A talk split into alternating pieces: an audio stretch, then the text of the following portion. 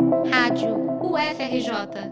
Informação e conhecimento, conhecimento, conhecimento. Rocinha, Manguinhos, Cidade de Deus, Complexo da Maré, Acari, Mangueira, Vidigal, Jacaré, Complexo do Alemão e Vila Kennedy são as favelas do Rio de Janeiro com casos de Covid-19 confirmados até o momento. Nesses lugares, muita gente está numa condição bastante vulnerável, sem água e sabão para se prevenir, sem comida para se manter.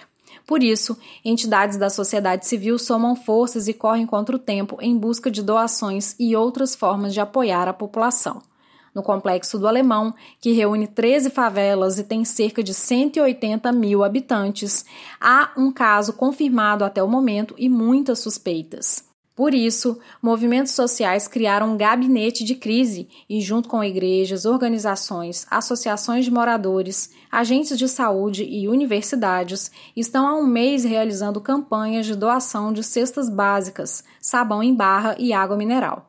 Até o momento, esse grupo distribuiu mais de 1.200 cestas básicas, mais de 27 mil litros de água e quase 500 caixas de sabão. Até o Hospital Municipal Ronaldo Gazola, em Acari, recebeu contribuições dos coletivos do alemão. E assim, uma cadeia de solidariedade promovendo e fazendo a prevenção dentro do território do alemão e outros lugares também, né? Essa voz que você ouviu é da Lúcia Cabral, que conversou comigo por telefone. Ela é moradora da favela da Matinha, no Alemão, também colabora com o gabinete de crise e coordena uma organização não governamental chamada Espaço Democrático de União, Convivência, Aprendizagem e Prevenção, EDUCAP.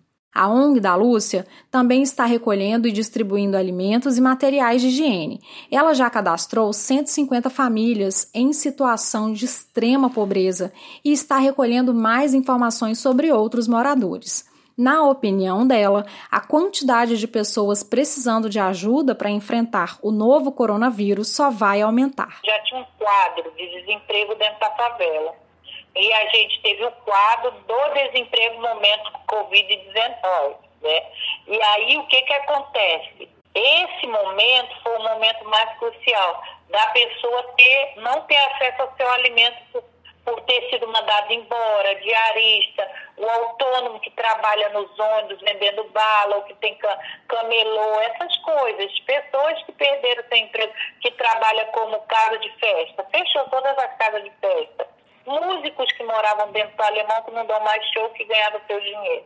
Então, essa população que ficou desprovida do seu alimento e até de pagar conta de luz, conta de água, a gente conseguiu intervir e ajudar com cesta básica mas a gente ainda tem uma demanda muito grande, porque agora a tendência é aumentar. A UFRJ une forças nessa luta e atua no território a partir da clínica da família Zilda Arnes, que fica na estrada do Itararé, na altura de Bom Sucesso.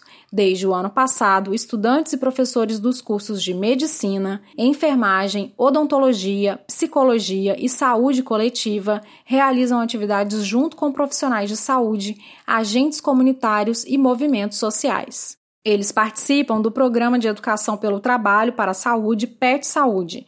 Esse programa está voltado à atenção básica e tem foco na prevenção de doenças. Nas atividades que fazem juntas, universidade e clínica da família sempre levam em conta as condições de vida dos pacientes. No momento, todos trabalham para proteger os agentes comunitários, que ainda fazem visita a pacientes graves.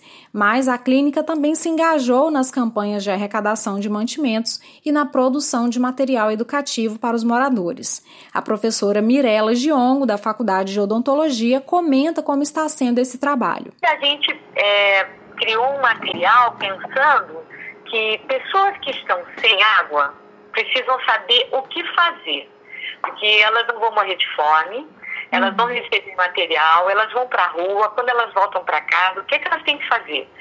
Então, esse material, ele tem sempre a opção, quando eu tenho água e quando eu não tenho água. E o que, que eu faço quando eu vou na rua, porque eu tenho que trabalhar, ou eu vou fazer compras, ou eu vou até a farmácia, ou eu vou até a unidade de saúde, e quando eu volto, quais são os procedimentos para eu proteger a minha, a minha família e a, a minha morada, né? Porque a casa ela não pode ter é, uma exposição ao coronavírus. Quer colaborar também? Entre na página que o PET tem no Facebook digitando ufrj.pet. Mais sobre este e outros assuntos você pode acompanhar em coronavírus.ufrj.br. Da Coordenadoria de Comunicação Social, reportagem de Patrícia da Veiga para a Rádio UFRJ.